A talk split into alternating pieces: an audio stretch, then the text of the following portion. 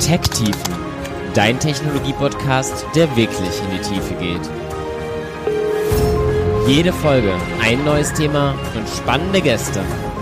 Von Entwickelnden für Entwickelnde.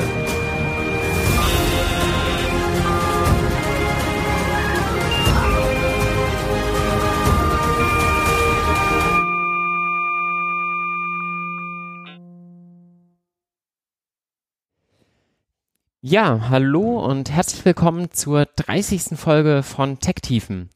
Heute wieder mit einem neuen Thema. Grob geht es um den Bereich Security und ja, Softwarequalität.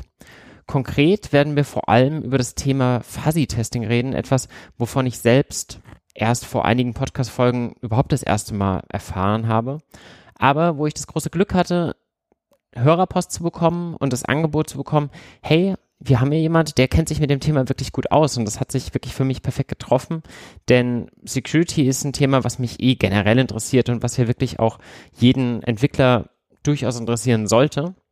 Und deshalb freue ich mich sehr, heute hier bei Code Intelligence in Bonn zu Gast sein zu dürfen und Sergei Dechand als meinen Gast begrüßen zu dürfen. Hi Sergei. Hallo. Ja, ähm, ihr habt euch bei mir gemeldet. Ihr habt ein Startup gegründet, was versucht, eben allen Firmen hochkomplexe und mächtige Security-Konzepte zu ermöglichen, die ansonsten großen IT-Playern vorbehalten bleiben, weil sie komplexer sind in der Umsetzung, so im groben oder Genau, also ich würde dem äh, auf jeden Fall zustimmen. Also wenn wir uns anschauen, äh, wie die Security Researcher oder größere Technologieführer wie Google und Microsoft die Software testen, ähm, dann ist es so, dass da das Fast-Testing wirklich, wirklich wichtig ist. Ähm, und da gibt es auch immer mehr äh, neue Forschungsergebnisse, wo man zeigt, wie man automatisiert Sicherheitslücken im Programm äh, finden kann, was kein anderes Verfahren finden kann und wo man selbst als Experte Code-Reviews macht, sich den Code anschaut, nichts mehr findet, findet man mit Fast-Testing immer noch Fehler. Und das Problem, warum das außerhalb dieser Technologiekonzerne weniger genutzt wird, ist einfach, dass es A, sehr neue Technologien sind und B, die nicht immer ganz einfach zu benutzen sind. Und wir als Code Intelligence versuchen den Zugang zu diesen Technologien für die Firmen zu erleichtern. Ja, cool. Ähm, wie kamt ihr denn damals zu dem Thema? Du hast wahrscheinlich Informatik studiert und daraus ist das Ganze entstanden? Genau, also ich habe ursprünglich Informatik studiert, äh, hatte schon immer Interesse an IT-Security und äh, ja, ich habe in Braunschweig studiert und damals gab es den Professor Matthew Smith an der Uni Hannover war der damals, der dann Usable Security als Forschungspunkt hatte und Usable Security heißt dann im Grunde genommen, hey, es gibt äh, relativ viele Security-Technologien, aber der Endanwender äh, bekommt davon nicht so viel mit und da gibt es ja dann das typische Beispiel mit PGP, kann keiner wirklich benutzen, was bringen uns diese Technologien und der Forschungsschwerpunkt war dann, wie macht man das einfacher. Ähm, dann hat der Matthew Smith einen Ruf nach Bonn bekommen. Ich bin mitgezogen und hatte dann die beiden anderen Co-Founder äh, hier in Bonn kennengelernt. Einmal den Henning Perl und einmal den Khaled Yaktan. Und die äh, waren auch äh, Doktoranden bei dem gleichen Professor. Und äh, ja, dann hatten wir alle Security Background, wo wir daran geforscht haben. Und äh, zum Ende der, Doktorandenzeit äh, haben wir uns überlegt, was machen wir eigentlich danach. Äh, und äh, ja, der Khaled hatte in seiner Forschung einen Decompiler entwickelt und so wollten wir eigentlich Binäranalyse, wo man fremde Software testet, äh, sozusagen vermarkten, haben damit auch angefangen. Das Problem war, dass wir da nicht wirklich Kunden bekommen haben, weil die meisten Firmen wirklich nur für ihren eigenen Code haften.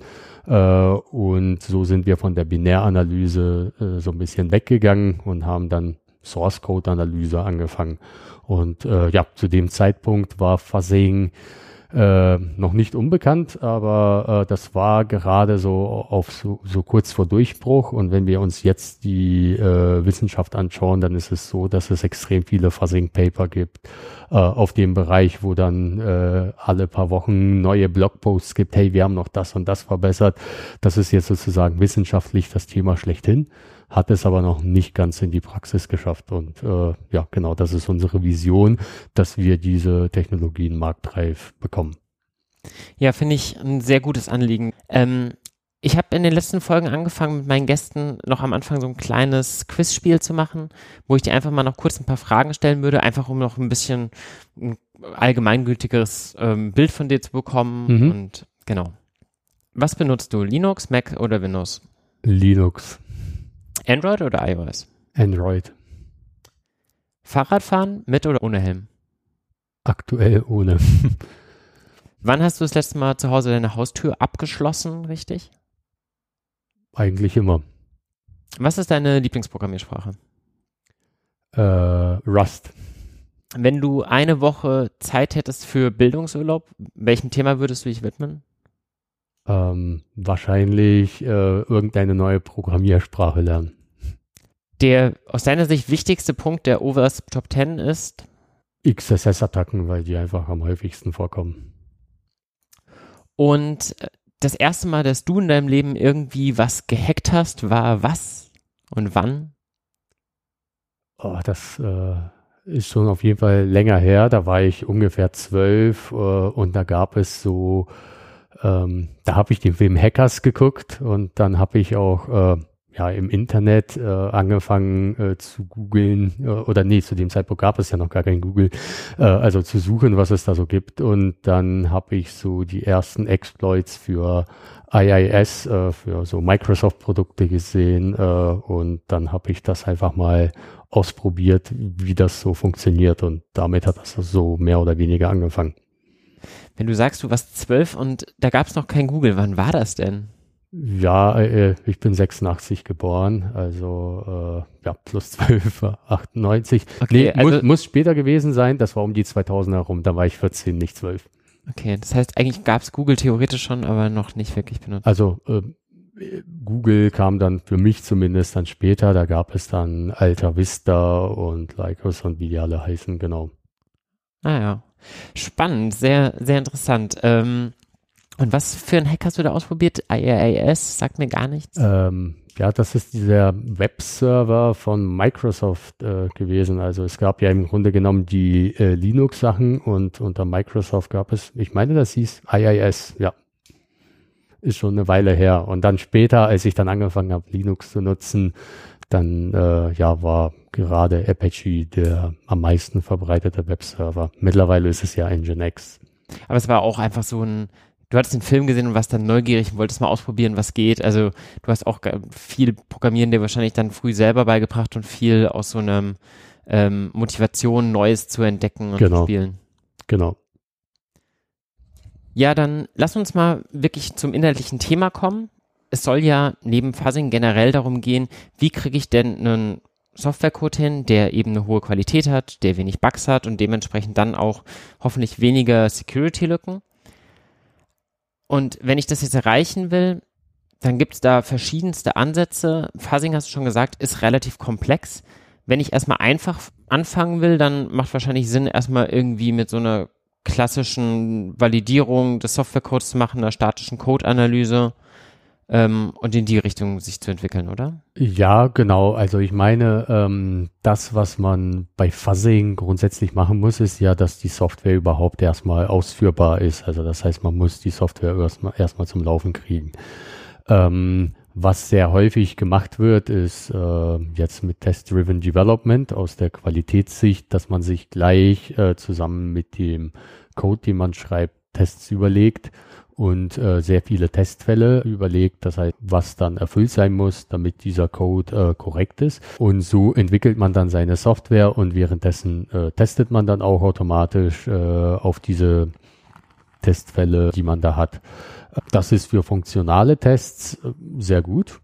Ähm, wenn wir jetzt aber so ein Testing äh, Richtung Sicherheit überlegen, ähm, dann muss man ja auch irgendwie den Angreifer mit betrachten. Also das heißt, man muss äh, genauso denken wie ein Angreifer und dann äh, wird das Ganze schon komplizierter und äh, ja, dann reicht dieses Unit-Testing, System-Testing, Integration-Testing auf einmal nicht mehr aus, äh, sondern dann äh, versucht man dann durch manuelle Code-Reviews, also machen ja auch Firmen, dass sie Sicherheitsexperten einstellen, die sich den Code reviewen, ähm, anschauen und diese stellen dann sehr häufig mehr oder weniger sehr einfache Fehler fest. Also dann fangen die an mit grep äh, und ähnlichen Tools einfach nach bestimmten Mustern zu suchen, was sie sehr häufig gesehen haben, wo das schiefgelaufen ist.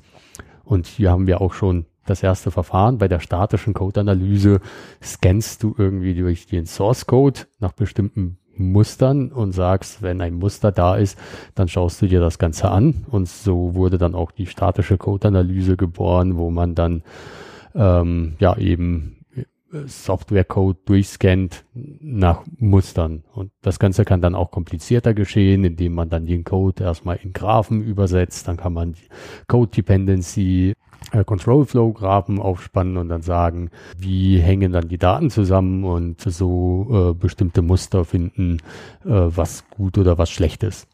Kann man sich so wie so ein Rechtschreibprogramm vorstellen, also das dann nach bestimmten Mustern sucht und das sind schlechte Codebeispiele. Und ja, bei der statischen Codeanalyse sind wir ja auch gleich so bei den Nachteilen. Also die kennt dann immer nur Abschnitte von dem Code, sondern das ist ja jetzt nicht so, dass man den gesamten Control Flow äh, hat, was alles eine Applikation machen kann, sondern häufig nur kleinere Abschnitte. Und dann gibt es, weil man mit bestimmten Heuristiken arbeitet, relativ viele False Positives, wo dann behauptet wird, hey, da könnte eine Sicherheitslücke sein und in Wirklichkeit ist da keine. Und dadurch fühlen sich auch äh, relativ viele äh, Anwender der statischen Code-Analyse auch irgendwo genervt, weil das ja äh, zum hundertsten Mal sagt, ja, da könnte eine Sicherheitslücke drin sein, dann überprüft man das nochmal und nein, da muss man irgendwelche Regeln tunen, dass diese False Positives nicht wieder auftreten. Ist denn so eine statische Code-Analyse also wo fängt eine statische Code-Analyse an? Linting ist ja vom Prinzip her wahrscheinlich auch schon eine Form von einer statischen Code-Analyse. Genau. Und das heißt, die False Positives kann ich mir dann so ähnlich vorstellen, wie ich habe halt generell meine Regeln, was mein Code eigentlich alles erfüllen will. Und in der Regel möchte ich zum Beispiel meinen Zeilen nicht länger als irgendwie 90 Charakter oder irgendwas sein, aber dann habe ich halt irgendwie Kommentarzeilen und die dürfen natürlich schon mal länger sein. Dann muss der Sonderfall drin sein, das decken jetzt die meisten Frameworks natürlich an sich schon mal ab, aber dann habe ich irgendeine spezielle Zeile, wo ich vielleicht einen Datenblock drin habe und dann muss ich den quasi wieder sagen, okay, gilt jetzt irgendwie anders, der darf jetzt vielleicht länger sein als die 90 Zeichen und so weiter. Und das wären auch dann ähnliche False Positives, die bei so einer statischen Code-Analyse mit Security Brille. Genau, genau. Würden. Also ich würde jetzt vielleicht so ein Beispiel anhand der SQL Injections geben. Also ähm, man bekommt erst einmal Input von außen und dann muss man erst einmal absichern, dass der Input eben nicht die SQL-Befehle äh, sozusagen verändern darf. Und dann gibt es verschiedene Sanitization-Funktionen. Und dann gibt es welche, die standardisiert sind. Manchmal schreiben aber auch Entwickler eigene Sanitization-Funktionen, die dann customized sind. Die statische Code-Analyse kennt diese aber gegebenenfalls gar nicht. Und das heißt, dann würde es dir anzeigen, hey, äh, da hast du gegebenenfalls einen Fehler, du hast nicht sanitized, äh, ähm, muss aber passieren. Und äh, so kann man sich genau diese äh, Fehler dann auch vorstellen. Dann müsste man irgendwie eine Sprache haben oder irgendwie eine Funktionalität in der statischen Code-Analyse haben, die dann entgegennimmt, hey, äh, das hier ist eine Sanitizer-Funktion, so und so funktioniert diese. Du hast gerade selber gesagt, deine Lieblingsprogrammiersprache ist Rust. Ist das auch das, worin du in der Regel häufig schreibst oder? Also ich muss zugeben, ich habe schon in dem letzten Jahr vielleicht 20 bis 50 Zeilen Code äh, geschrieben, wo ich einfach nur Bugfixes gemacht habe. In, bei uns verwenden wir C++ und Go. Und ähm, ja, das meiste an den Bugfixes, die ich gemacht habe, war in C++ in dem Fuzzing-Teil. Ähm, jetzt ist es ja so in unserer Firma, dass ich ja die Geschäftsführung äh, übernommen habe und ähm, ja, jetzt geht es darum, unsere Entwickler äh, zu enablen, ähm, ja auch eben auch Fuzzing-Experten zu werden, beziehungsweise das Fuzzing für den Entwickler kompatibler zu machen, so dass ich jetzt viel mehr im Management tätig bin, auch wenn ich äh, tief äh, im Herzen noch ein Techniker bin. Gut, aber das heißt, du kennst dich ja trotzdem da aus. Welche statischen Code-Analyse-Tools hast du dann in der Vergangenheit da so benutzt, wenn ähm, du Security-Probleme in deinem Quelltext finden wolltest? Also in C++ haben wir die C-Lang-Checker verwendet und äh, als wir angefangen haben, haben wir auch in GitLab gibt es dann auch eine Art C++-Linter oder gab es zu dem Zeitpunkt noch einen C++-Linter und das war dann eine Mischung aus den C-Lang-Checkern und äh, das, was dann GitLab angeboten hat. Mittlerweile verwenden wir hauptsächlich die C-Lang-Checker bei C++. Und die sind dann rein statisch oder haben die auch dynamische Komponenten? Nee, die haben eigentlich keine dynamischen Komponenten. Also wenn man da äh, ein paar Sachen anschaut, dann gibt es da äh, ein paar Aspekte aus der Symbol äh, symbolischen Ausführung, dass sie dann sozusagen symbolisch äh, hochrechnen, was es für Variablenbelegungen geben könnte, wo dann gesagt wird, hier in diesem Branch könnte es zu einem Fehler kommen. Die meisten Checker, die wir allerdings äh, bei uns verwenden, die dann kaum False Positives verursacht haben, waren aber die einfachen, wo nicht so komplexe Sachen gefunden wurden. Ähm, genau. Und da gibt es ja auch die Alpha-Checker. Bei den Alpha-Checker ist es aber so, dass sie sehr viele ähm, False Positives verursachen, dann aber auch gegebenenfalls mehr Fehler finden. Was sind Alpha-Checker? Das sind dann von C-Lang nicht die standard äh, aktivierten Checker, sondern ah. die sind dann, ich weiß gar nicht, ob das Alpha dann für Alpha-Stadium ist oder dass man dann sagt, Alpha wie im Falle von False Positives äh, gibt es dann einfach mehr äh, Rückmeldung. Äh, müsste ich selber auf der C-Lang-Seite nachschauen, wie das zu dem Namen kam. Ja, ich habe jetzt nebenher gerade mal die Seite aufgemacht, analysistools.dev. Mhm. Ich weiß nicht, ob die Zuhörer schon über den Weg gelaufen ist. ist relativ frisch. Tatsächlich von einem ehemaligen Podcast-Gast von mir ähm, ins Leben gerufen worden, mhm. ähm, Matthias Endler, wo sie quasi eine Sammlung haben an ja, Analyse-Tools zur statischen und dynamischen Code-Analyse, mhm. die man im Stack Overflow-Style hoch und runter ranken kann und ähm, habe jetzt gerade da mal in C reingeschaut und da ist dann C-Lang Tidy auch direkt irgendwie der zweitmeist geratete ähm, ja, C-Lang Tidy ist ja eins der beiden. Also bei den in C-Lang werden ja noch weitere Checker mit angeboten. C-Lang Tidy ist mehr oder weniger der Linter und dann kann man noch die Zusatzchecker aktivieren. Ah ja. Gut, du hast eben schon erwähnt, der Vorteil von statischer Codeanalyse ist, ich kann es erstmal auf alles werfen. Alles, was irgendwie Quellcode ist, kann ich mal draufwerfen, selbst wenn der prinzipiell wahrscheinlich noch gar nicht kompiliert. Aber erzeugt relativ viele False Positives. Und die andere Alternative dann typischerweise sind ja dann dynamische Analyse-Tools, die halt eben den Quellcode dann eben auch ausführen und eben zur Laufzeit gewisse Checks machen können. Genau das ist ja auch nochmal ein sehr großes Feld. Vielleicht kannst du da mal ein bisschen einführen. Ja, auf jeden Fall. Also bei der dynamischen Analyse, wenn die Software dann ausgeführt wird, gibt es ja wieder zig Arten, wie man dann die Inputs generiert. Also weil bei der dynamischen Analyse hat man im Grunde genommen zwei Herausforderungen.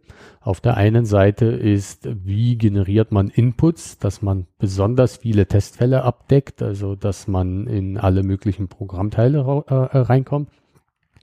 Und auf der anderen Seite, wie erkennt man eigentlich, dass es eine Sicherheitslücke gibt äh, oder ein Problem in der Software erstmal da ist?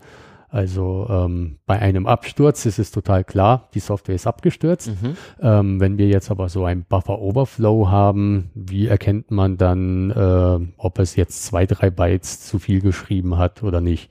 Und im Grunde genommen ist Fuzzing eine Technologie, womit man erst einmal versucht, sozusagen durch Heuristiken oder Instrumentierung, kommen wir gleich nochmal dazu, die Codeabdeckung zu maximieren. Also das heißt, wie generiere ich viele, viele Inputs, äh, dass ich möglichst viele Programmteile abdecken kann. Und auf der anderen Seite gibt es dann Bug-Detektoren. Also für C++ gibt es dann zum Beispiel die Sanitizer, ähm, wo dann äh, so ein Speicherlayout rumgelegt wird. Immer dann, wenn man Speicher allokiert, gibt es um den Speicher bestimmte Red Zones wenn man dann auf die Red Zones geschrieben hat, äh, wird das Programm gezwungen, sich zu beenden, was dann vom Fuzzing wie ein Absturz aussieht. Und dann bekommt man den Stack Trace, wie es eigentlich zu diesem äh, Speicherüberlauf äh, kam. Und das sind im Grunde genommen zwei komplett unterschiedliche Technologien, aber wenn man das äh, im Grunde genommen verbindet, äh, hat man äh, besonders äh, ja, gute Resultate, weil man auf der einen Seite die Software mit einer sehr guten Abdeckung testen könnte und da ähm, spielt der Zufall eine große Rolle, dann gibt es bestimmte Muster äh, und ähm, ja, da äh, kommen wir aber gleich nochmal zu. Also bei klassischer dynamischer Codeanalyse mhm. ist es jetzt erstmal nur so, dass ich dynamisch Quellcode ausführe mhm. und gucke eben, was passiert. Und zum Beispiel, wenn ich feststelle, das Programm stürzt ab, dann war, da offensichtlich was schief, wenn ich das genau. zumindest nicht erwarte. Aber prinzipiell ähm, sind Unit-Tests zum Beispiel ja schon auch eine Form von dynamischer Code-Analyse. Durchaus. Also, äh, ähm, also wird dann oft nicht dynamische Analyse genannt, äh, aber ja natürlich, wenn man bei den Unit-Tests das Ganze dann tatsächlich ausführt, dann ja, ähm, Systemtests wären in dem Sinne auch dynamisch. Und wenn man dann aber dynamische Code-Analyse-Tools äh, kauft, dann sind diese meistens entweder Fuzzing-basiert oder musterbasiert, wo dann entweder eine endliche Anzahl an Inputs äh, sozusagen gegeben wird, indem man viele Sachen ausprobiert, oder dass es dann wie beim Fuzz-Testing einfach unendlich viele Möglichkeiten gibt und äh, dann testet man dadurch.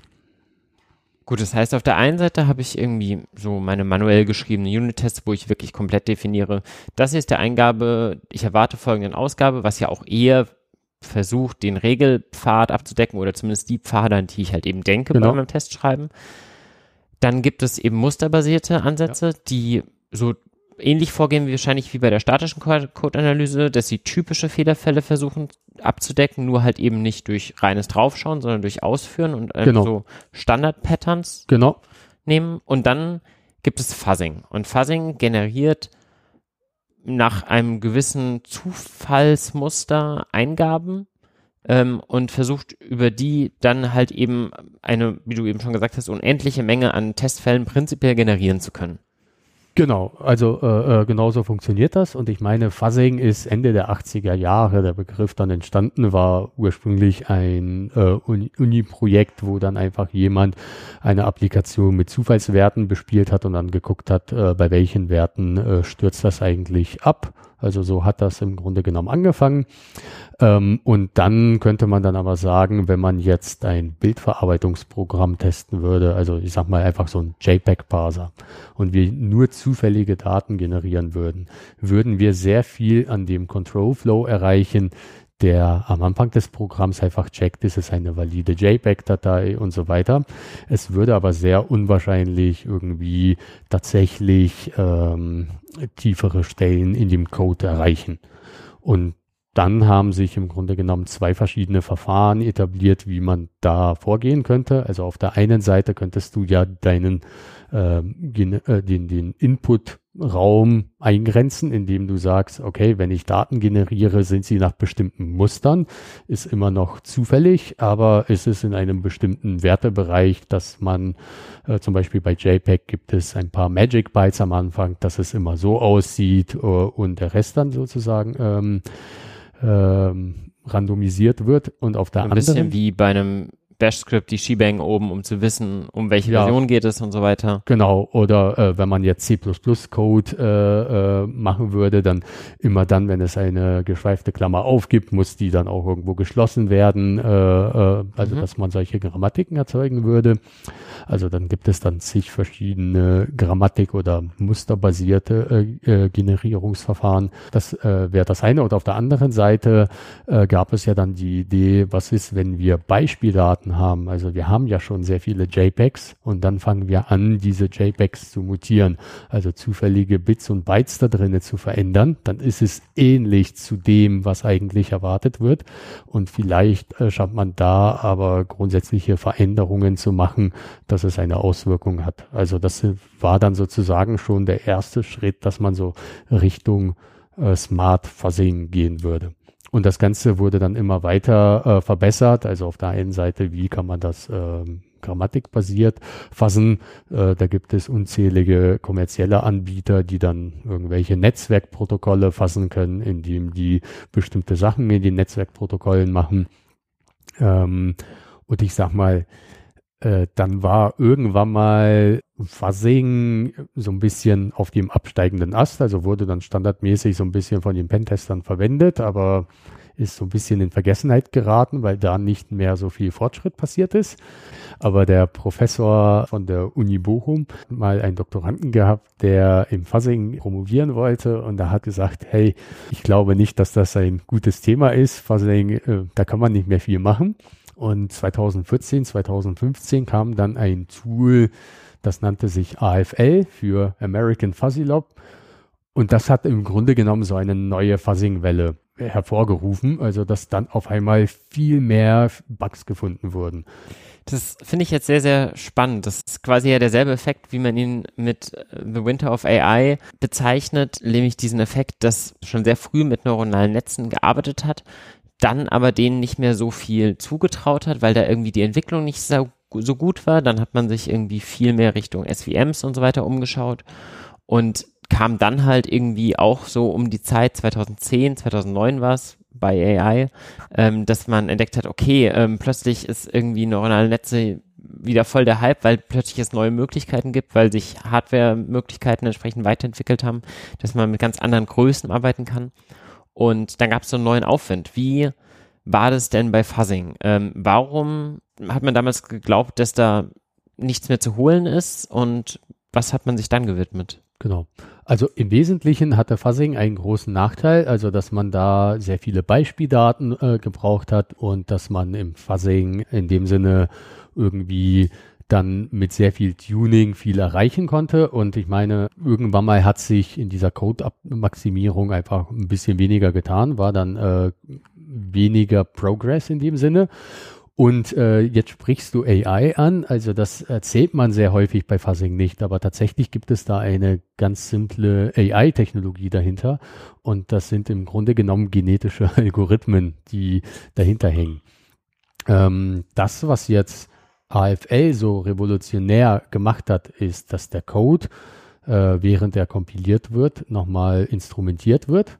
Und bei der Instrumentierung, ähm, das gibt es auch schon länger, das war ja jetzt nichts Neues von AFL, kann man sich so vorstellen, dass zusätzlich zu dem Code, der dann ausgeführt wird, so Marker gibt in dem Code, die im Grunde genommen äh, mittracken, was eigentlich im Code passiert. Und die einfachste Instrumentierung hat äh, jeder sicherlich schon mal gesehen, ist, wenn man Code Coverage Messungen, Messungen macht. Also in C++ gibt es dann sowas wie GCOV, in Java gibt es dann Jacoco, was dann, wenn wir man Unit-Tests ausführt, dann am Ende zurückgibt, welche Zeilen, welche Statements äh, konnte man äh, erreichen und mhm. welche nicht erreichen.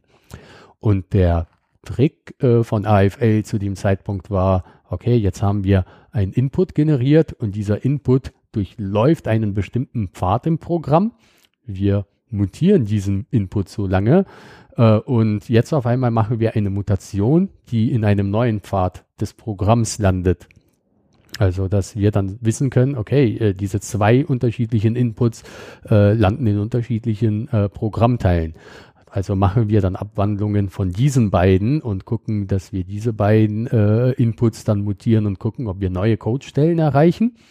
Ähm, und dadurch fängt man auch beim Fuzzing nicht immer von vorne an, sondern man kann sich so einen Korpus aufbauen, welche Inputs äh, führen zu welchen Zuständen.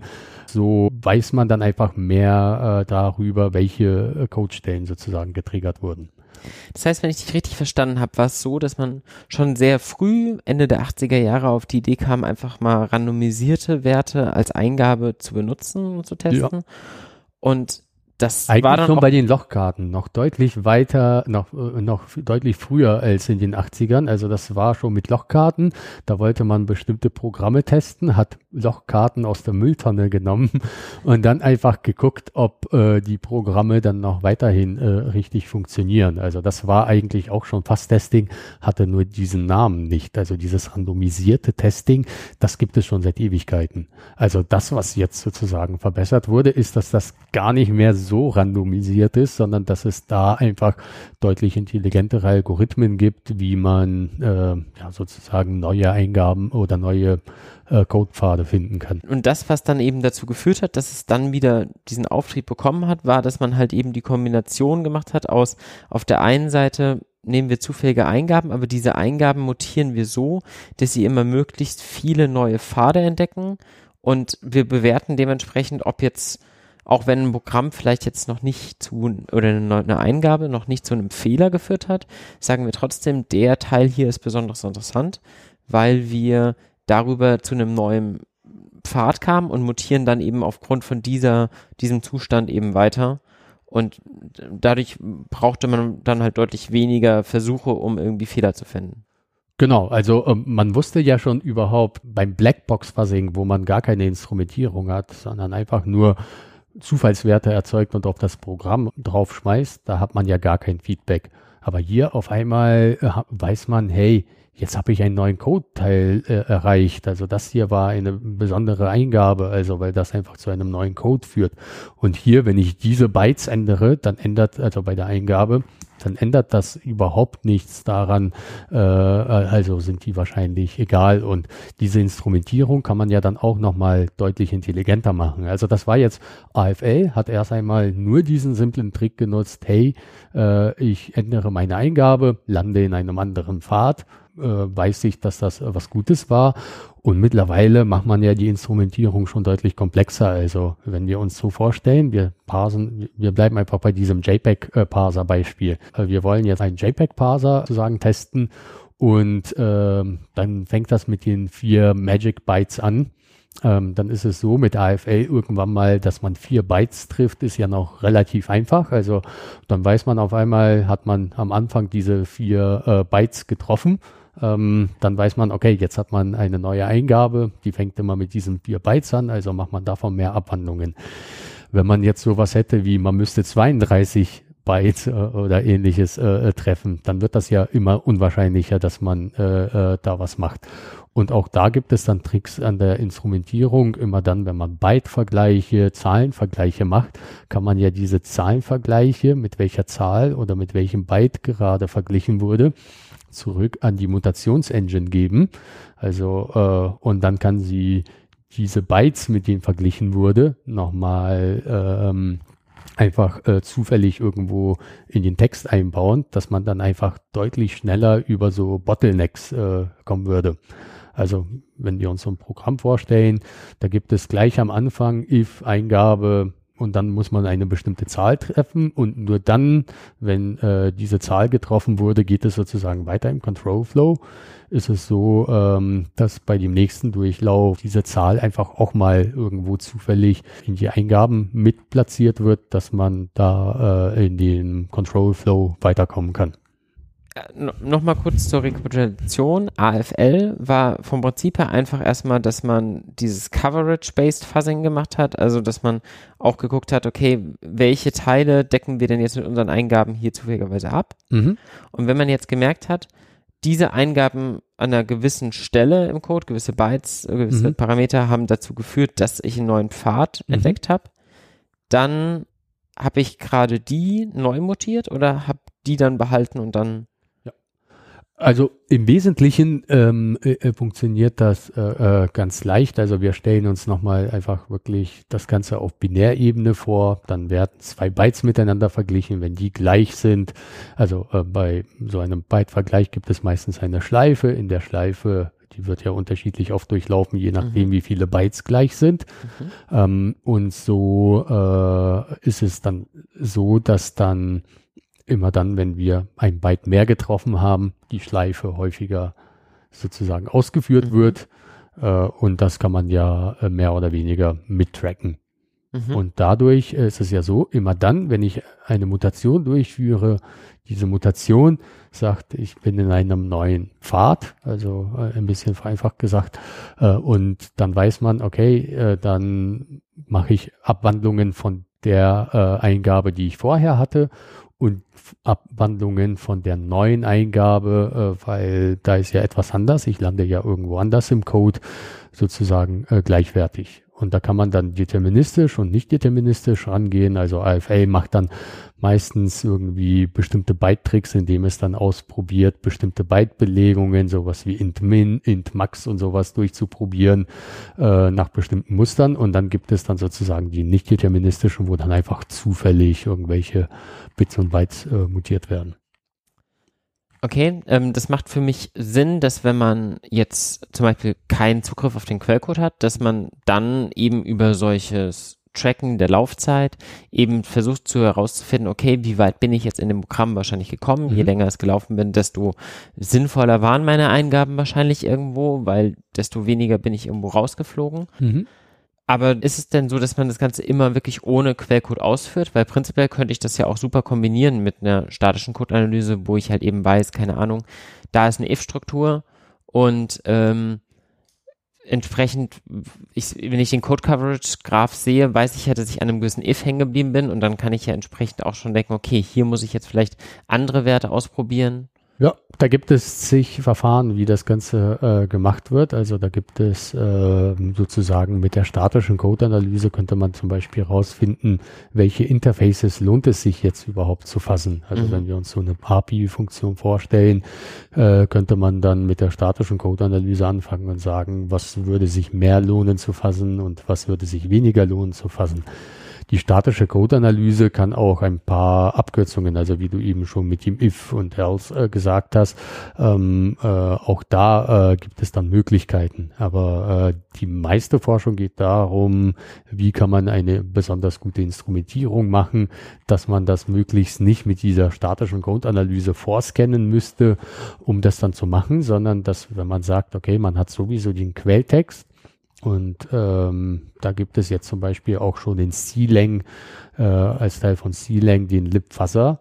Dann gibt es äh, bestimmte LLVM-Passes, die dann den Code so instrumentieren, dass an jeder Verzweigung man dann sieht, äh, was hat man erreicht und was hat man nicht erreicht. Also da gibt es schon äh, sehr viele Sachen, ähm, die dann dabei helfen. Das bedeutet natürlich beim Fuzzing, je, wenn man den Quelltext hat, kann man ein deutlich besseres Fuzzing machen, als wenn man den Quelltext nicht hat. Das hat dann im Grunde genommen zwei Gründe. Einmal, weil man in der Kompilierzeit diese Instrumentierung machen kann. Ähm, und wenn man den Quelltext hat, weiß man auch, wie groß welche Buffer sind in C und C++. Also heißt das, kann man ja auch diese Information mit instrumentieren. Mhm. Äh, während wenn man jetzt eine, ein Binärprogramm testen würde, äh, wovon man den Quelltext nicht besitzt, dann hat man deutlich größere Einschränkungen. Äh, das heißt, es kann sein, dass wenn man ein Byte über einen Buffer schreibt, dass man das gar nicht merken würde, weil man nicht die Binary kontrolliert äh, und die Instrumentierung nur zum Beispiel mit QEMU passieren würde, dass man dann sagt, okay, immer dann, wenn ich neue Assembly-Blöcke erreiche, ähm, dann, also mit Binärdaten ist es so, das nennt man dann auch oft Graybox-Fuzzing und wenn man dann ähm, den Quelltext hat und im Kompiliervorgang ähm, sozusagen mit dabei ist, äh, spricht man oft auch von Whitebox-Fuzzing. Da gibt es dann aber unterschiedliche Definitionen. Manche sagen dann, dass Whitebox-Fuzzing es nur dann ist, wenn man noch anschaut, was für Datenstrukturen werden erwartet und wenn der Fuzzer dann innerhalb dieser Datenstrukturen sozusagen fassen würde. Ja, wahrscheinlich ist es tatsächlich ja auch irgendwie ein Bereich von weiß nach schwarz, weil ähm, klar, auf der einen Seite habe ich halt irgendwie alle Informationen zur Verfügung, auf der anderen Seite gibt es ja dann wahrscheinlich selbst auch beim Blackbox-Fuzzing nochmal den Unterschied zwischen, ich fuzze jetzt irgendwie eine unbekannte Datenstruktur, ein unbekanntes Protokoll oder ich weiß halt zumindest schon mal, dass es irgendwie ein auf TCP aufbauendes Protokoll ist, wo ich dann natürlich schon mal anders rangehen kann, ohne dass ich wirklich irgendwas weiß, außer vielleicht die Information von der Website, dass es, was Ziel des Protokolls zum Beispiel wäre oder so. Genau. Also, und die Forschung geht ja auch dahin, man möchte möglichst gute Algorithmen bauen im Bereich des instrumentierten Fuzzings, ohne wirklich was über die Applikation zu wissen. Also, wie, äh, wie kann man dann, wenn man jetzt irgendwie eine REST-Schnittstelle fassen würde, wie kommt man eigentlich an den Code hinter dem JSON-Parser, wenn man nicht gerade den JSON-Parser testet?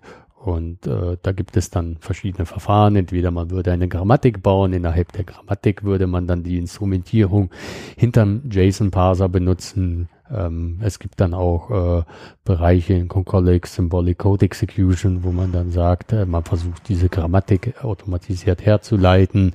Ähm, da gibt es dann sehr viele Verfahren. Ähm, genau. Ja, das finde ich sehr interessant. Dann lass uns doch mal da ein bisschen reingehen, wie ich denn jetzt wirklich konkret einen Fuzzer bauen würde. Ähm, wollen wir uns dabei jetzt irgendwie beschränken auf einen Blackbox-Fuzzer, einen Whitebox-Fuzzer oder ist das eigentlich dann doch ähnlich, das Vorgehen? Nee, tatsächlich ist es ja beim Whitebox-Fuzzer immer deutlich besser. Also, weil wenn du den Quelltext hast, kannst du ja äh, deutlich besser kontrollieren, was du dann sozusagen oder vorhersagen, äh, was du da äh, geben könntest. Aber kann ich den Grammatiken für einen komplett Blackbox-basierten Fuzzer auch so einfach bauen, ja? Ja, die Grammatiken theoretisch schon. Also wenn du ein Blackbox-Fuzzer hast, äh, kannst du auch dafür äh, äh, Grammatiken bauen. Nur mit dem Whitebox-Ansatz kannst du immer, also ich würde jetzt einfach ein Beispiel geben, wo Fuzzing sich besonders gut äh, für eignet, ist für irgendwelche Parser. Also wir haben irgendwelche Dateiformate und wir wollen diese Dateiformate parsen. Dann gibt es einen Code, der im Grunde genommen Bytes einliest und dann äh, diese Bytes auf eine bestimmte Art und Weise dann interpretiert. So, was kann jetzt äh, das Fuzzing besonders gut?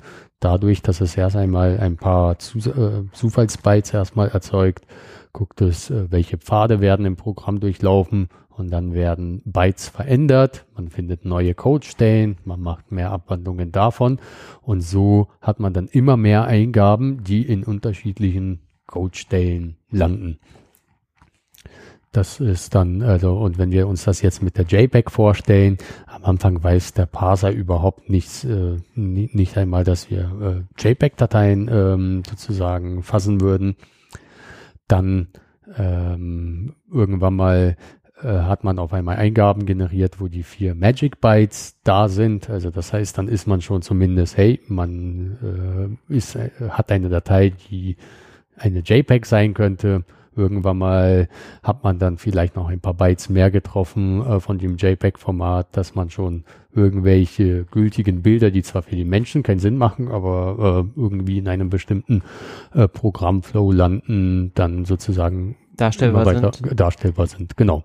Und äh, jetzt kann man beim Fuzzing ja sogar noch Beispieldaten geben. Also das heißt, das Ganze lässt sich ja noch beschleunigen. Also das heißt, was ist, wenn du noch drei, vier JPEGs als Beispiel gibst und dann nimmt es und mutiert irgendwelche Bytes in die JPEGs und dann findet das auf einmal, wenn das eine bestimmt, ein bestimmtes Byte mutiert, dass dann eine andere Farbe vorhanden ist, dann mhm. ist man in einem anderen Programmflow und die Idee ist einfach, dass man durch diese Mutationen sehr schnell einfach sehr viele Eingaben findet, die irgendwo irgendwo im Code landen und idealerweise zu einem Absturz führen würden. Da bin ich jetzt ähm, noch ein bisschen überrascht.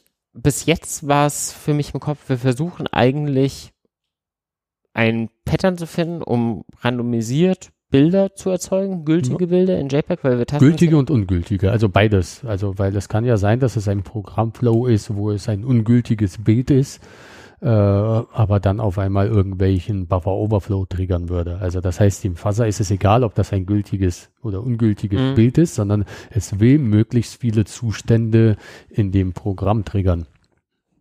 Mhm.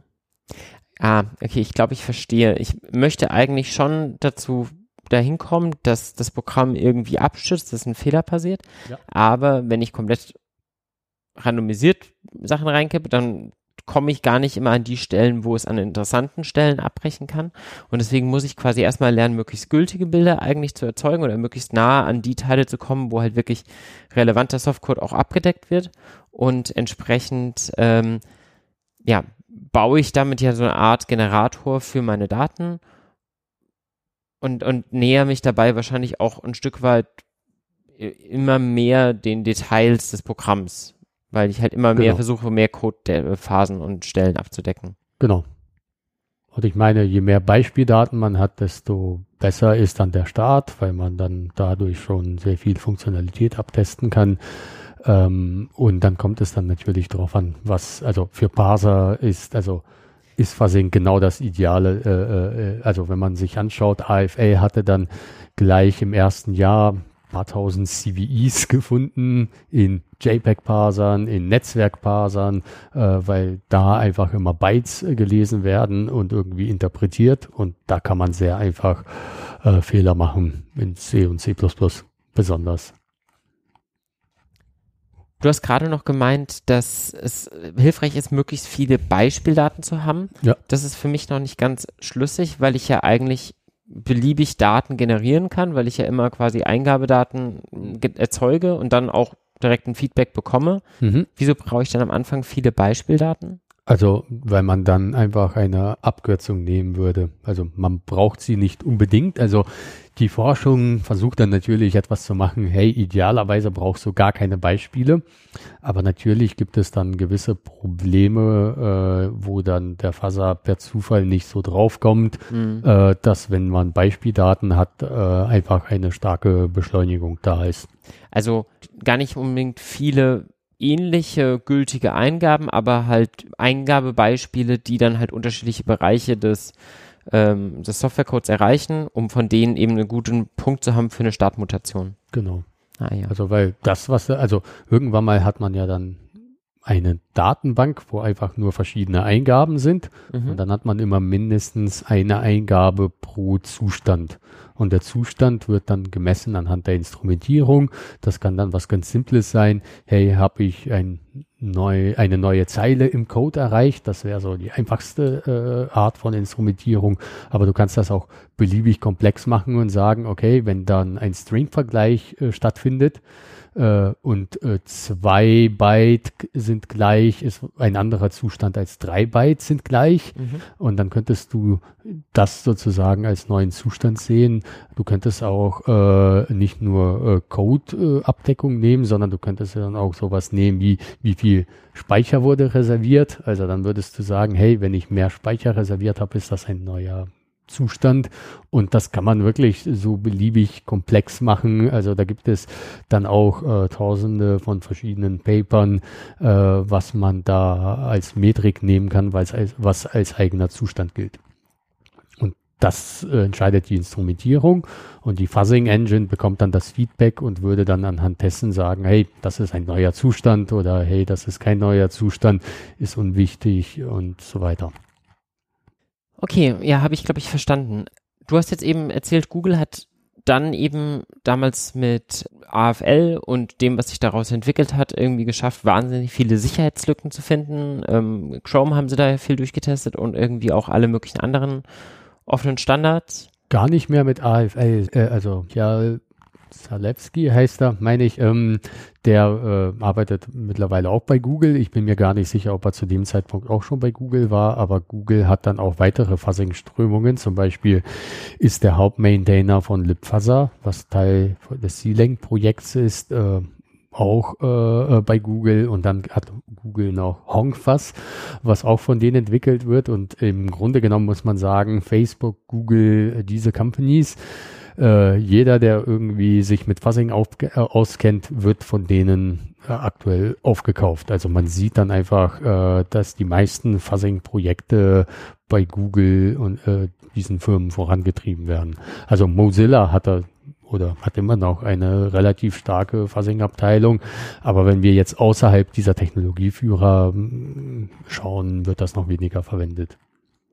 Und die benutzen das dann im Wesentlichen, um ihre eigenen Produkte zu härten und ähm, auch Open Source. Also da gibt es ja die USS-Initiative, wo, wenn man als äh, Open Source Projekt äh, C und C++ Software schreibt, äh, kann man sich bei USS was bewerben und wenn Google sagt, das hier ist ein relevantes Projekt für uns, dann würde das automatisch in der Cloud mit AFL und libfuzzer und Hongfuzz automatisiert gefasst werden. Wie, wie funktioniert sowas dann? Also wenn ich jetzt ein cooles Open Source Tool geschrieben habe und sage, ich will da sicherer werden, Mhm.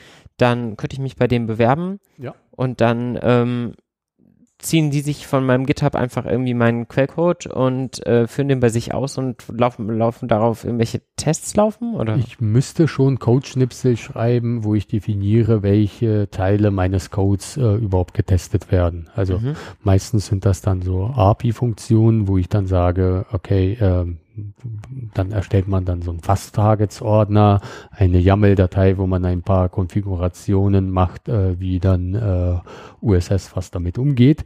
Und dann sagt man zum Beispiel, wenn man ein JPEG-Parser ist, okay, diese Parse-JPEG-Funktion mit diesen Bytes soll automatisch bei jedem neuen Commit oder jedem neuen Merge Request automatisiert gefasst werden. Und das, was dann USS was macht, wenn das Fehler findet, bekommt der Maintainer eine E-Mail und ich meine, dann hat er 100 Tage Zeit, diesen Fehler zu beheben, sonst wird äh, dieser Fehler dann public gestellt.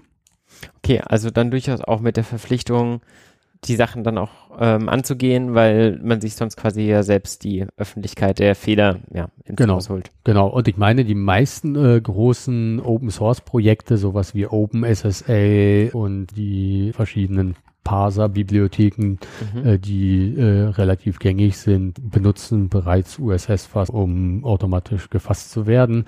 Und Google Chrome ist so der Vorreiter. Das ist ja wirklich ein Projekt mit mehreren Millionen Codezeilen, die dann intensiv diese Fassing-Technologien einsetzen.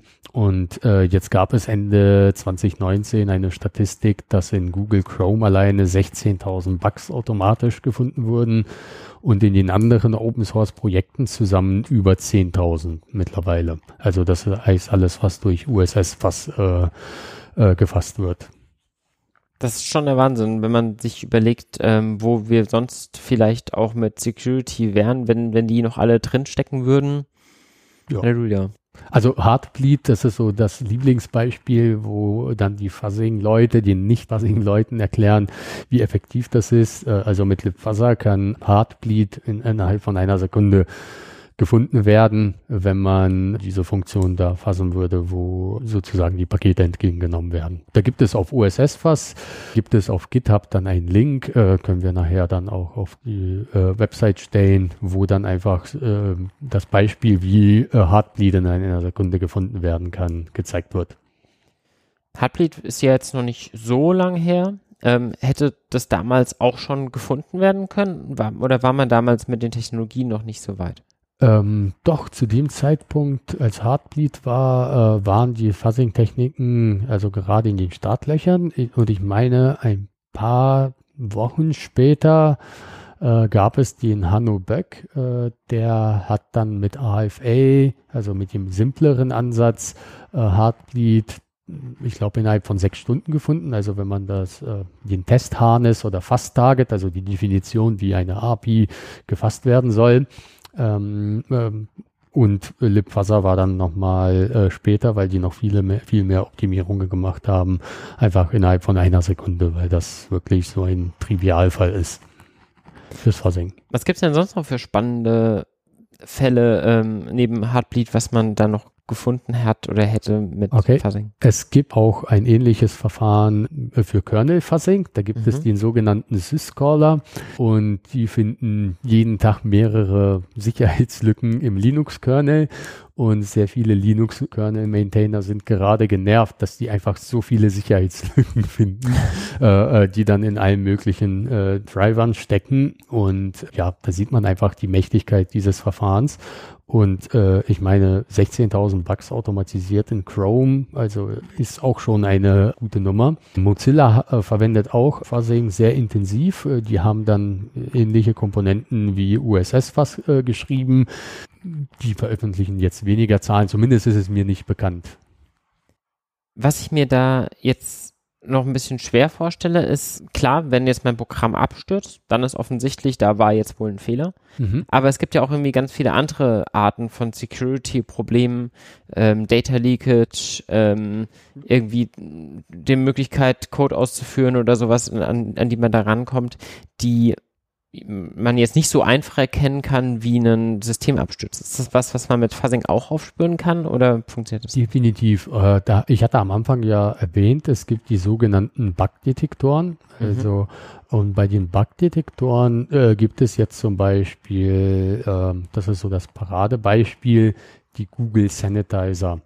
Ähm, Google Sanitizer kann man komplett ohne Fuzzing einsetzen. Das kann man sich so vorstellen ähm, durch einen bestimmten Overhead in der Lau Laufzeit und Speicherverwaltung allokiert man mehr Speicher als notwendig und ähm, macht sozusagen zusätzliche Checks. Mhm. Ist es so, ähm, dass die Sanitizer so funktionieren, dass äh, wenn man Speicher allokiert, egal ob das auf dem Stack oder auf dem Heap ist, äh, dass um den Speicher, den man allokiert hat, sogenannte Red Zones erstellt werden. Und immer dann, wenn man dann äh, irgendwas geschrieben hat äh, ähm, in, im Speicher, wird geguckt, wurden die Red Zones, die allokiert wurden, überschrieben. Hm, Und so ja. findet man Read Overflows wie im Bereich von Heartbleed. Hey, man hat aus einer Red Zone gelesen. Also beenden die Sanitizer das Programm. Ja, okay. Und in dem Sinne, wenn man das in Produktion einsetzen würde, heißt das immer dann, wenn sowas getriggert werden würde, würde man das beenden. Ähm, aus der Fuzzing-Perspektive ist es ja genau richtig. Dann sieht das aus wie ein Absturz. Dann hat man eine Eingabe. Es wird diese Red Zone äh, in den Sanitizern getriggert, also hat man einen Fehler gefunden. Das Ganze könnte man aber die Sanitizer, wenn man das durch Valgrind ersetzt, Valgrind hat ja auch Mechanismen für Memory Leaks zu finden, also äh, könnte man genauso einsetzen, nur Valgrind ist einfach im Vergleich zu den Google Sanitizer deutlich langsamer und äh, schwerer zu benutzen.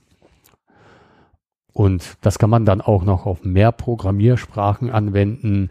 Wenn wir uns jetzt so vorstellen, im Web-Backend würde man jetzt auf einmal testen, kann man ja genauso Bugdetektoren schreiben, hey, ich habe eine Eingabe von außen verändert und jetzt äh, habe ich eine invalide, ein invalides SQL-Befehl durch die JDBC gesendet, also weiß ich, dass da äh, was schiefgelaufen ist. Also das Thema Bugdetektoren ist einfach das zweitwichtigste beim Fuzzing nach der Codeabdeckung, ja. weil wenn was Falsches getriggert wurde, äh, willst du das ja finden. Aber ich muss halt schon überlegen, wie kann ich denn identifizieren, dass da was passiert? Also wenn ich zum Beispiel überhaupt keine Idee habe, wo jetzt irgendwie Data Leakage passieren könnte zum mhm. Beispiel, mhm.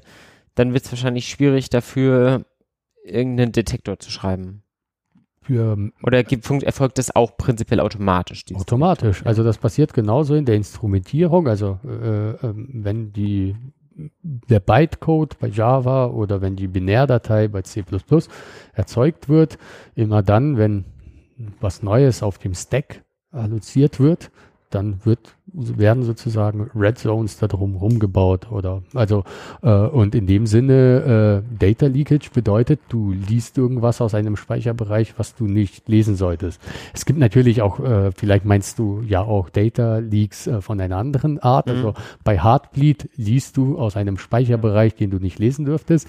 Es gibt ja auch Data Leaks, ähm, wo man zum Beispiel irgendwelche Zugriff Passwörter auf Daten bekommt, auf die man eigentlich keinen Zugriff Genau. Und äh, äh, es gibt welche Bereiche, da ist es sehr leicht. Also was wir zum Beispiel sehr gerne machen, ist, ähm, wenn jetzt zum Beispiel nicht zu einer Datenbank verbunden werden kann, dann kann manchmal der Exception-Text komplett nach außen äh, genommen werden. Das sind die einfachen Fälle von Data äh, Leakage zu finden, aber natürlich gibt es da welche Fehler. Dafür kann man keinen Bug-Detektor schreiben, weil die wirklich sehr projektspezifisch sind. Und äh, da ist man tatsächlich bei den Limitierungen des Fuzzings. Also man ist nur so gut wie die Bug-Detektoren. Mhm. Ähm, aber äh, was Bug-Detection angeht, außerhalb der Sicherheitslücken, äh, äh, ähm, kennst du ja sicherlich Assert-Statements. Mhm. Und bei Assert-Statements sagst du, wenn eine Invariante nicht erfüllt wird, dann soll das Programm sich beenden äh, in dem Sinne. Und theoretisch kannst du mit Fuzzing alles finden, was du mit einem Assert darstellen kannst. Also wenn du in deinem äh, Code irgendwie sowas sagst wie Assert, das darf niemals passieren, ja. dann findet ihr im Grunde genommen Fuzzing-Fälle, wo diese Assertion wo eigentlich genau das passiert. gebrochen wird. Und weiter als Assertion, gerade bei den Sicherheitslücken, kannst du dann sagen, okay, bei einem Buffer Overflow, hey, es darf niemals sein, dass eine Red Zone getriggert wird.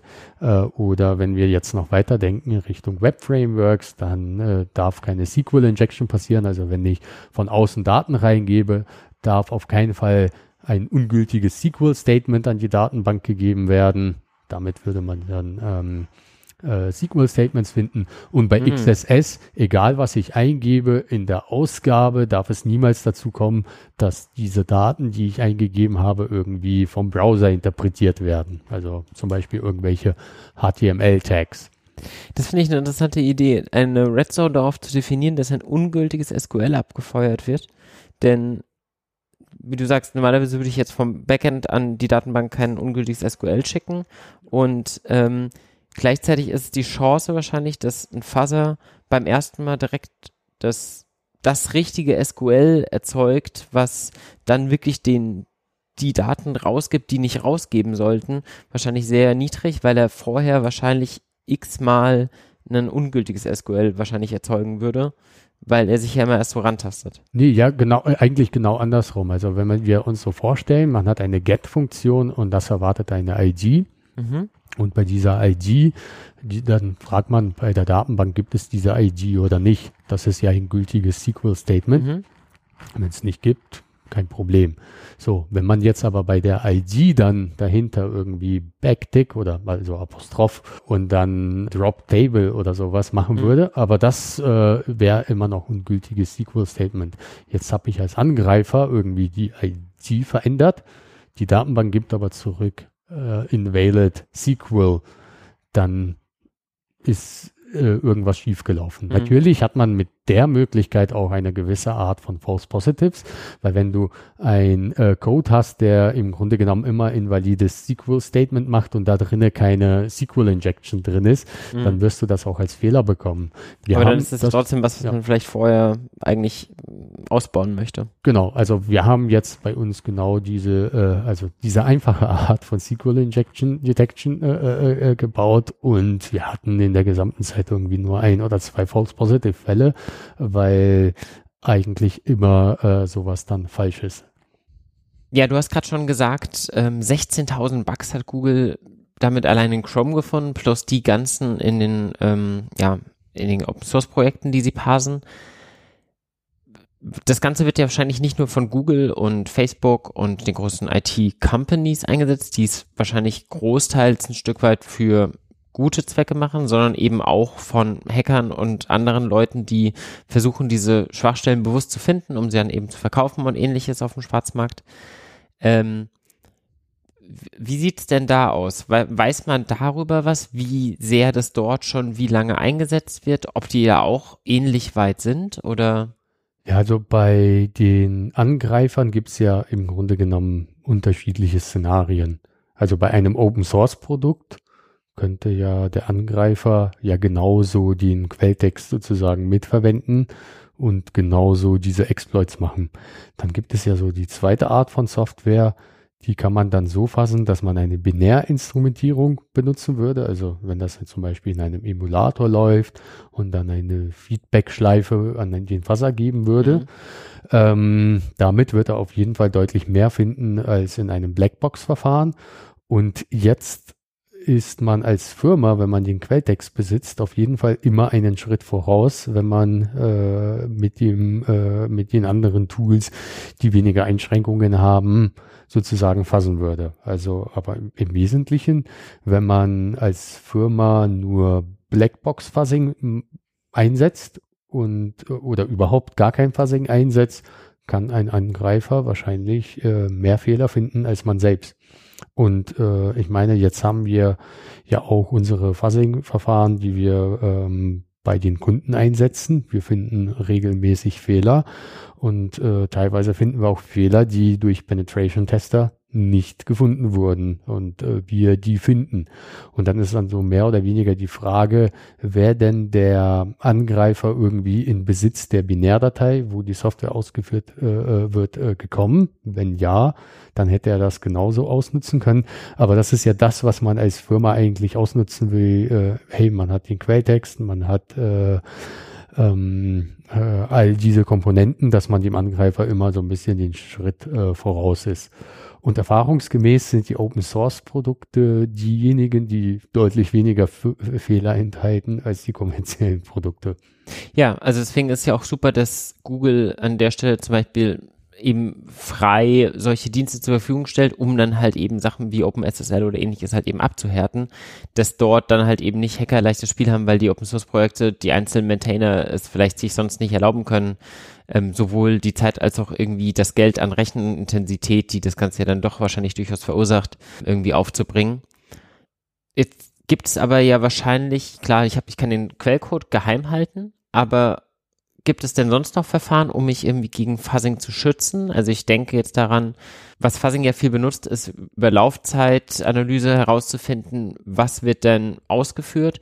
Da könnte ich ja relativ einfach wahrscheinlich irgendwelche ähm, Latenzen künstlich einbauen oder ähnliches? Ja, nicht, also la mit Latenzen arbeitet man ein bisschen weniger, sondern tatsächlich mit der Instrumentierung. Äh, es gibt aber durchaus Forschungsarbeiten, die dann sagen, okay, wenn jemand nur die Binärdateien hat, äh, dass er daran gehindert wird, äh, sozusagen äh, beim Fuzzing gutes Feedback zu bekommen. Also dass da ein paar Tricks drinne sind, dass wenn man eine Instrumentierung macht, dass der Fuzzer sich irgendwo in bestimmten Sachen verläuft und so gesehen nicht so gut äh, den Code äh, optimieren kann. Aber auch da jemand, der weiß, wie so ein Algorithmus funktioniert, könnte dann auch wiederum äh, darauf Angriffe fahren. Und ich meine, in der Sicherheit will man ja eigentlich verhindern, dass man Fehler im Code hat. Mhm. Weil letztendlich geht es ja da nicht darum, irgendwie sich vor Fuzzing zu schützen, sondern letztendlich geht es darum, dass man eine Software baut, die sicher ist. Und Fuzzing ist einfach eine Möglichkeit, äh, dem Entwickler aus der QA und aus der Sicherheitsperspektive einfach nochmal ein paar Sonderfälle zu geben, an die er vielleicht nicht gedacht hat. Okay, das heißt, auf jeden Fall sollte man an der Stelle nicht das Augenmerk darauf legen, irgendwie Fuzzing für Angreifer zu ersperren, sondern es selbst lieber einzusetzen, um proaktiv eben die Lücken vorher zu finden und sie zu fixen. Genau. Ähm, wie mache ich das denn jetzt, wenn ich vielleicht kein Open Source Projekt habe, wo ich jetzt einfach mal Google sagen kann, bitte schaut doch da mal drauf und analysiert mal hier, wenn ich vielleicht irgendwie für eine Software Company arbeite und jetzt denke, mh, hm, vielleicht sollten wir da mal auch mal mit unserem Produkt draufschauen lassen, wie, wie gehe ich denn an das Thema Fuzzing jetzt für mich ran? Also es gibt im Grunde genommen zwei Möglichkeiten. Es gibt relativ viele Open Source Tools, die dann auch von Google äh, zur Verfügung gestellt werden. Da gibt es USS-Fass, Clusterfass. Das funktioniert für C, C++ äh, und mittlerweile auch Go äh, ziemlich gut. Das heißt, man kann versuchen, das bei sich in der Firma zu integrieren und einzusetzen. Ähm, wir haben sehr viele Firmen getroffen, die genau bei diesem Schritt gescheitert sind, weil es ist dann doch mehr Aufwand, äh, diese ganzen Technologien, äh, die es da so gibt, bei sich äh, sozusagen in den Entwicklungsprozess reinzukriegen. Oder man geht auf die kommerzielle Seite und jetzt gibt es immer mehr Startups und Code Intelligence ist wir genau eins davon. Genau. Äh, wir äh, erleichtern diesen Einstieg und äh, sehr häufig, wenn man jetzt als eine normale Firma äh, für C und C++ Code oder auch für Java Web Backends äh, erst einmal Monate bräuchte, um den Stand zu erreichen, äh, den man mit unserer Software zu bekommt, kann man natürlich auch selbst machen, wenn man die Leute dazu hat. Wir versuchen aber genau die Firmen zu adressieren, die nicht nur, also das nötige Know-how ist vielleicht falsch gesagt. Also eigentlich kann sich jeder Entwickler da einarbeiten und das so ein bisschen nachvollziehen. Aber man muss halt die Zeit da rein investieren. Genau, man muss diese Zeit da rein investieren und erfahrungsgemäß ist es so, dass dann äh, die Sicherheitsabteilungen bei den Firmen sowieso komplett überlastet sind, ja, also bei den größeren Firmen und die Entwickler eigentlich Releases machen müssen. Und äh, umso wichtiger ist es, dass man dann äh, entweder eine Software oder Software plus Beratung ins Haus holen würde, die genau so ein Fuzzing einsetzen würde. Und ich meine, jetzt ist das nicht nur aus Werbungssicht gemeint. Natürlich helfen wir genau dabei, äh, den Firmen Fuzzing äh, äh einzusetzen. Grundsätzlich ist meiner Meinung nach jetzt so ein Stand erreicht, dass gerade für Programmiersprachen wie C, C++ oder Go eigentlich niemals Fehler geben darf, die durch Fuzzing hätten gefunden werden können. Und ob man das jetzt selber einsetzt äh, und die Manpower mitbringt oder externe Consultants mit äh, reinholt oder einfach nur eine Software kauft, ist äh, komplett nebensächlich. Also der Angreifer macht ja genau wie ein Penetration-Tester meistens mit Blackbox-Verfahren auf eine Software losgeht, macht das der Angreifer auch. Und ich meine, sehr viele gute Penetration-Testing-Firmen haben die besten Leute der Welt, die dann natürlich bessere Ergebnisse liefern würden als dieses Fuzzing. Aber 80 Prozent der Bugs, die dann die Penetration-Tester finden, hätten einfach automatisiert äh, im, durch Fuzzing genauso gefunden werden können. Dann müsste man diese schlauen Leute einfach für die komplexeren Bugs verwenden und nicht für äh, diese trivialen Sachen. Und deswegen sagen wir eigentlich als Code Intelligence, alles, was man im Pentesting automatisieren kann, automatisieren wir auch mit einem weiteren Vorteil, dass man eigentlich einen Mini-Pentest bekommen würde nach jedem einzelnen Merge-Request. Also man macht ein Merge-Request auf GitLab oder GitHub und bekommt dann gleich das Feedback, hey, mit Fuzzing wurde hier was gefunden, man würde das auch automatisch ins Ticketsystem einpflegen können und so weiter, äh, dass das auch ziemlich gut funktioniert. Weil, also an für sich ähm, stelle ich mir die Laufzeit, wenn ich jetzt wirklich alle Fälle abdecken will, du sagst, die Eingabe können ja prinzipiell unendlich sein, entsprechend kann auch die Laufzeit unendlich sein.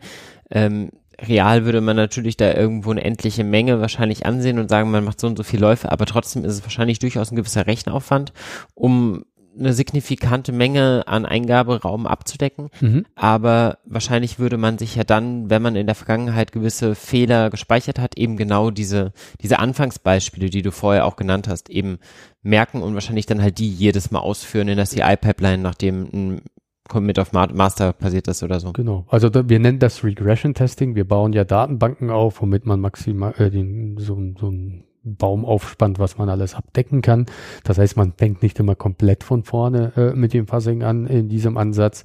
Und die meisten Bugs finden wir wirklich sofort nach einem Commit. Also das dauert wenige Sekunden bis Minuten, bis das Ganze passiert. Was wir dann machen, ist, wir stoppen das Fuzzing nicht, sondern dann kann man in der Pipeline einen grünen Haken bekommen. Dann wird aber weitergefasst und gegebenenfalls nochmal neue ähm, Pfade gefunden, die dann beim nächsten Commit sozusagen auch nochmal einen Vorteil bringen können. Und wenn wir außerhalb der Pipeline im Fuzzing jetzt einen Fehler finden, der dann sozusagen im Master gemerged würde, dann erstellen wir ein Ticket und sagen dann, okay, wir können das jetzt nicht einem bestimmten Commit zuordnen, mhm. aber hier ist der Fehler. Und das Schöne, weil, weil das eine dynamische, äh, ein dynamisches Verfahren ist, wir geben dann auch gleich den Eingabewert für dieses bestimmte Interface und wir haben dann auch Integrationen in die IDEs gebaut, dass man dann mit einem Klick das direkt in den Debugger laden kann. Reproduzieren kann. Und das reproduzieren kann. kann. Mhm. Genau. Was ja auch so ein Begriff ist, der in der Zeit auch immer wieder rumkursiert, ist ja DevSecOps. Also mhm. so wie man sagt, okay, man möchte von Anfang an irgendwie De Development und Operations konstant zusammen haben, um schnell zu releasen und so weiter. So sagt man ja auch, dass man vielleicht auch Security von Anfang an mitdenken soll und direkt als Kompetenz mit dem Team haben soll. Ist Fuzzy-Testing da auch was, was eigentlich von Anfang an mitgemacht werden muss? Oder kann ich Fuzzy-Testing eigentlich auch ganz gut irgendwie machen, wenn ich dann mal wirklich so weit bin, dass ich ein fertiges Produkt habe und jetzt einen Abnahmetest machen will und dann halt natürlich kontinuierlich für jeden zukünftigen Release, bevor ich was rausgebe, es durchteste, durch Fuzzy-Teste? Ähm, oder muss das von Anfang an irgendwie mit passieren? Also sobald die Software gebaut werden kann und ausgeführt werden kann oder eben diese Teile der Software, so wie bei den API-Tests, mhm. ähm, ab dem Zeitpunkt lohnt es sich eigentlich, weil, wie ich schon meinte, hilft das ja nicht nur die Abstürze oder Sicherheitslücken zu finden, sondern auch QA-Issues, wo dann irgendwie ein Sonderfall getriggert wird ähm, und wenn wir uns das aus der Sicherheitssicht äh, äh, so vorstellen und aus der wirtschaftlichen Sicht, wenn wir einen Fehler heute machen, der in einem Abnahmetest ein Jahr später nochmal entdeckt wird. Also dann kommt der Abnahmetest. Bei dem Abnahmetest wird dann die Software getestet und dann findet man meinetwegen 20 Fehler. Dann gehen diese 20 Fehler durch den Penetration Tester, der dann erst einmal priorisiert, welche sind wichtig, weniger wichtig, evaluiert, was da eigentlich passiert und einen Bericht schreibt mit diesen 20 Fehler, den er dann an den Product Security Manager gibt, der dann sagt, das muss in diesem Release gefixt werden, das muss später gefixt werden. Dann geht das Ganze an den Product Manager, der verteilt das dann äh, oder sagt dann, ein bestimmtes Scrum-Team muss diesen Fehler äh, beheben und der Fehler ist vor einem Jahr passiert, dass man jetzt nachvollziehen muss, warum das passiert. Und dann kann es sein, dass man vielleicht eine Komponente hat, die Folgefehler hat, weil man da einen Fehler hat. Sieht man, was für einen Rattenschwanz das mit sich bringt, einfach, äh, dass da dieser Fehler passiert ist. Wenn wir uns das aber so vorstellen, dass man in GitHub einen Merge Request macht und in dem Merge Request äh, steht einfach, was man vor fünf Minuten falsch gemacht hat, dass an dieser Stelle ein Buffer Overflow passiert, dann ist es meistens nur ein, zwei Minuten nochmal äh, äh Aufwand, diesen Fehler zu beheben. Und dann behebt man den und dann ist das erstmal weg. Das heißt, jeder Fehler, der deutlich früher im Entwicklungsprozess gefunden werden kann, kostet die Firma weniger Zeit und ist dann auch weniger Risiko irgendwo verbunden, weil dann ja sehr vieles getestet werden kann. Und deswegen äh, redet man ja heute immer mehr von dem Shift Left, also weil das ja nicht nur sicherheitstechnisch, sondern auch wirtschaftlich tatsächliche Vorteile bringt. Aber es ist ein Stück weit anders als jetzt bei einem normalen Unit-Test, wo es aus Erfahrung kann, kann man sagen, es ist wahnsinnig schwierig, wenn man mal ein fertiges Softwareprodukt geschrieben hat und dann jetzt Unit-Tests nachzumachen, das ist eigentlich so meist nicht funktioniert, weil man dann die ganze Software ja dann doch nochmal umstellen muss und so weiter. Das ist bei Fuzzy-Testing ja schon ein bisschen anders, weil die Eingaben ja automatisch generiert werden. Mhm. Also ich muss in der Regel ja nicht meinen Softwarecode in einer gewissen Art schreiben, um ihn dann fuzzy testen zu können, sondern ich kann es schon ein Stück weit nachgelagert nach der eigentlichen Entwicklung machen, wenn ich zumindest weiß, wie mein eigentliches Produkt aussehen soll, aber logischerweise optimalerweise natürlich, bevor es dann eben so einen Rattenschwanz mit sich zieht und ich vor allem bevor ich das Ding release natürlich. Ja, also auf jeden Fall. Ähm, das ist aber nicht die Entscheidung, die wir treffen. Es gibt unterschiedliche Ansätze, wie man Software entwickelt. Die einen entwickeln erst einmal einen Prototypen und wissen noch gar nicht, ob das jemals richtig gebaut wird. Ja.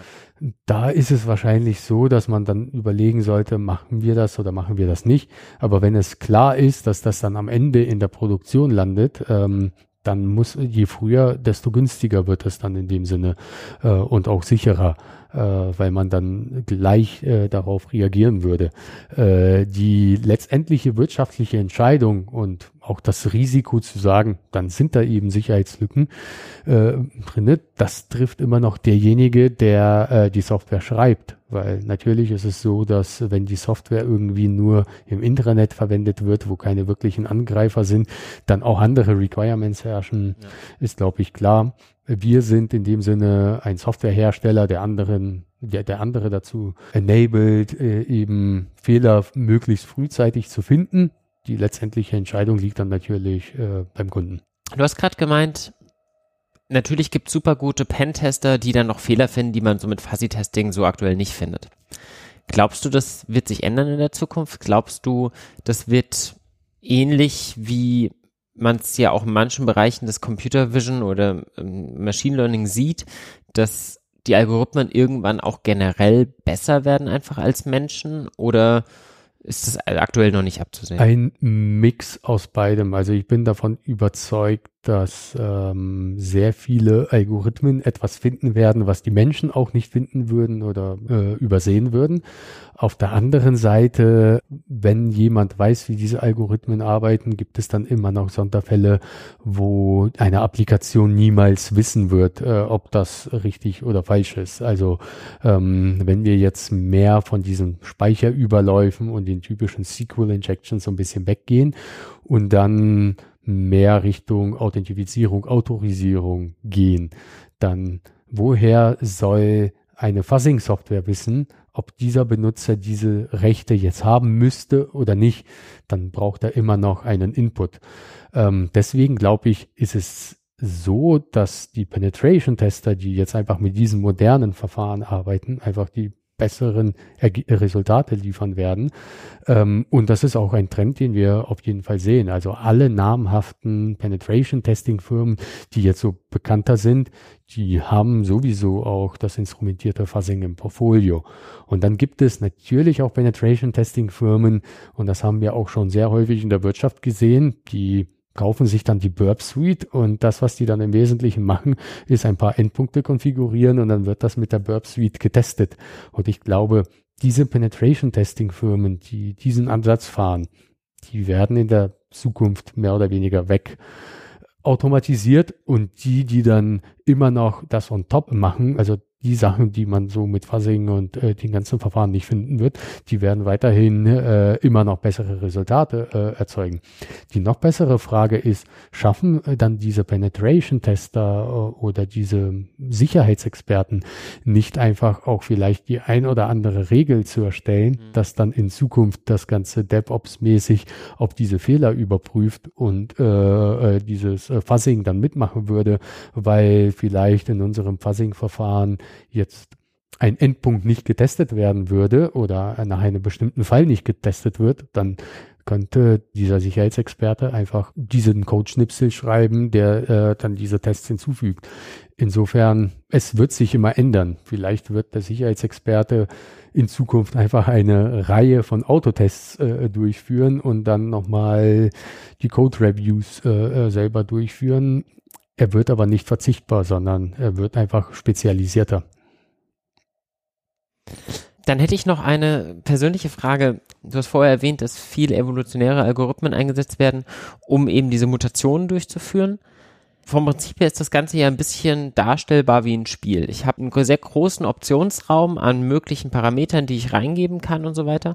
Und ich bekomme ein Stück weit eine Belohnung, wenn ich jetzt wirklich einen Absturz gefunden habe oder ähm, kann sagen, dass es nicht perfekt war, aber schon mal besser als der letzte Versuch, weil ich mehr Code Coverage erreicht habe und so weiter das ist eigentlich so genau die Situation, die man auch für Reinforcement Learning haben möchte. Weißt du, ob Reinforcement Learning auch ein wichtiger Bestandteil der aktuellen Forschung im, im Bereich Fuzzy Testing ist?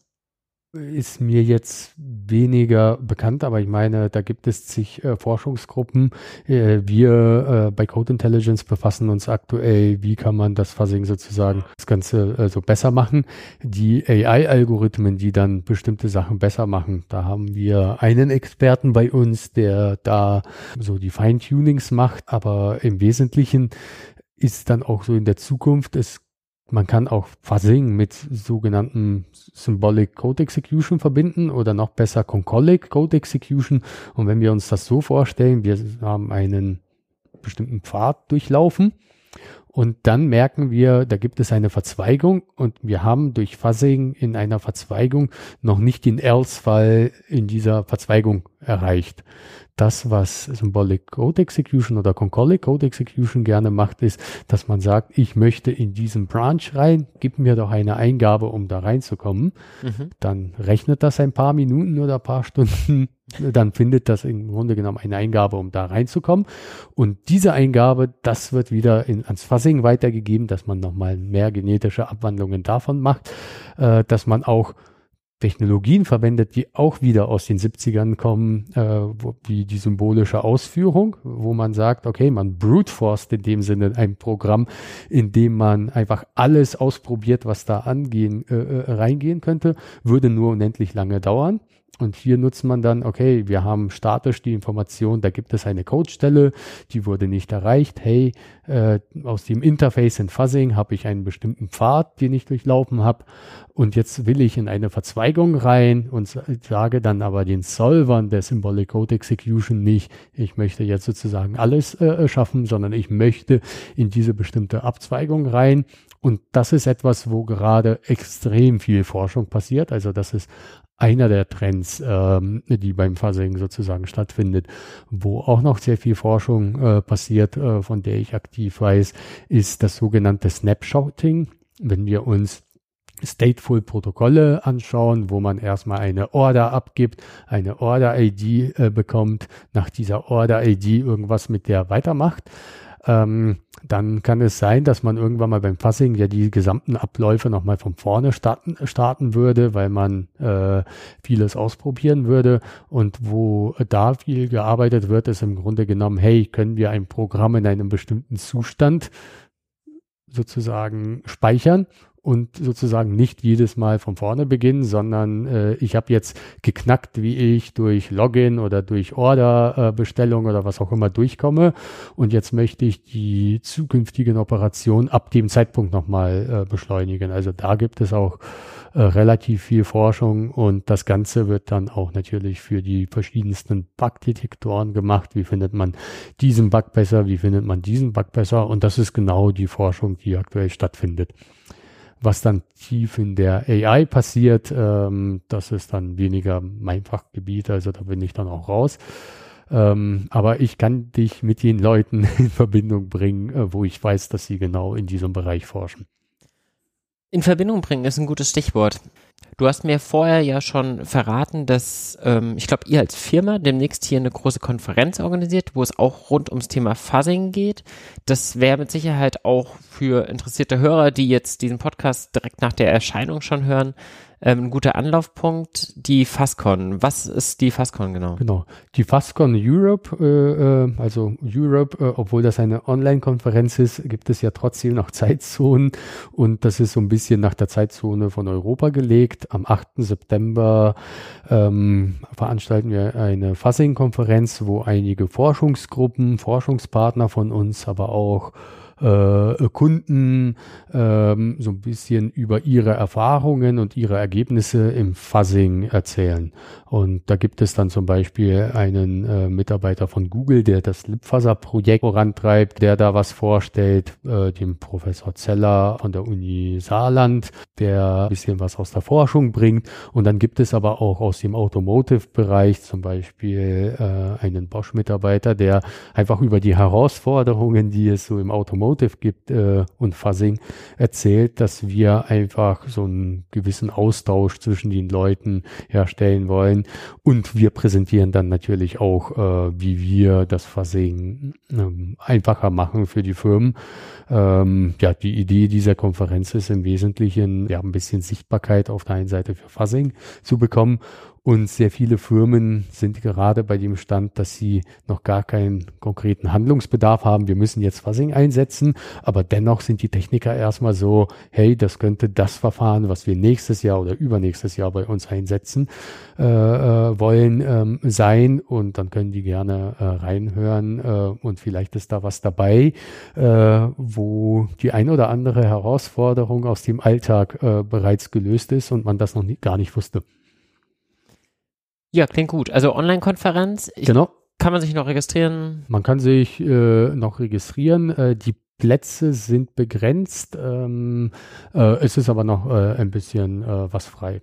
Und im Nachhinein, weil häufig werden Podcasts auch sehr viel später gehört, wird es wahrscheinlich auch ein paar Videos davon online geben. Äh, wahrscheinlich nicht von allen Teilnehmern. Also wir müssen natürlich um Einverständnis Klar. fragen. Und da, da, weiß ich jetzt gerade gar nicht den Stand, ob alle schon unterschrieben haben. Da ist ein Mitarbeiter von mir dafür verantwortlich. Okay. Aber wenn es welche geben wird, verlinken wir die auf jeden Fall noch. Genau, die würden auf YouTube veröffentlicht werden. Perfekt. Ähm, Hast du sonst noch Standardlektüre, Videos, irgendwas, was du empfehlen kannst, wenn jemand jetzt gesagt hat, okay, Fuzzing, ich habe jetzt eine grobe Vorstellung, was das ist, ich will aber noch mehr wissen und an die Videos von eurer Konferenz, ähm, da kann ich nicht oder die habe ich schon alle gesehen. Mhm. Also was ich auf jeden Fall empfehlen kann, das ist mehr oder weniger so Low-Level, also das heißt, da äh, sind dann auch sehr viele Implementierungsdetails. Es gibt vom Professor Zeller in Kooperation mit Christian Holler, der bei Mozilla das, für das Fuzzing verantwortlich ist, das sogenannte Fuzzing Book. Mhm. Also da gibt es sehr viel äh, Grundlagenwissen und ansonsten äh, gibt es mittlerweile zu Fuzzing mehrere Mailinglisten, Discord-Channel, die ich äh, auch noch in der Linksammlung äh, mitverlinken könnte, wo man darüber sprechen kann. Und wir posten auch regelmäßig bei uns in unserem Blog, wie man die Fuzzing-Ideen jetzt nicht nur für C und C++ anwenden kann, sondern auch für Web-Applikationen, weil äh, das ist im Grunde genommen noch ein Gebiet, wo sehr viel Blackbox getestet wird äh, und man sehr viele Sachen auch äh, Whitebox testen kann und dann mehr oder weniger so Mini-Pentests auch schon automatisiert durchfahren kann. Ähm, und da posten wir regelmäßig was in unserem Blog. Sehr gut, dann werden wir die Links zusammentragen. Ähm, ich bedanke mich bei dir ganz herzlich für die ganzen Ausführungen und wünsche euch viel Erfolg mit eurer Konferenz und hoffe, vielleicht sieht man ja den einen oder anderen vom Podcast. Dann sagt dem Sergej mal Hallo. Ja, ja, vielen Dank auch äh, von mir äh, für die Bühne ähm, und ich, ich, hoffe wirklich, dass in Zukunft keine Software mehr ausgeliefert wird, die nicht äh, gefasst testet wurde. Und das ist mir im Grunde genommen auch komplett egal, ob das äh, durch kommerzielle oder durch Open Source Produkte gemacht wird, sondern äh, insgesamt in der IT-Sicherheit sind wir auf jeden Fall eine, äh, einen Schritt weiter, wenn alles gefasst wird. Sehr schön. Happy Fuzzing euch da draußen. Ciao.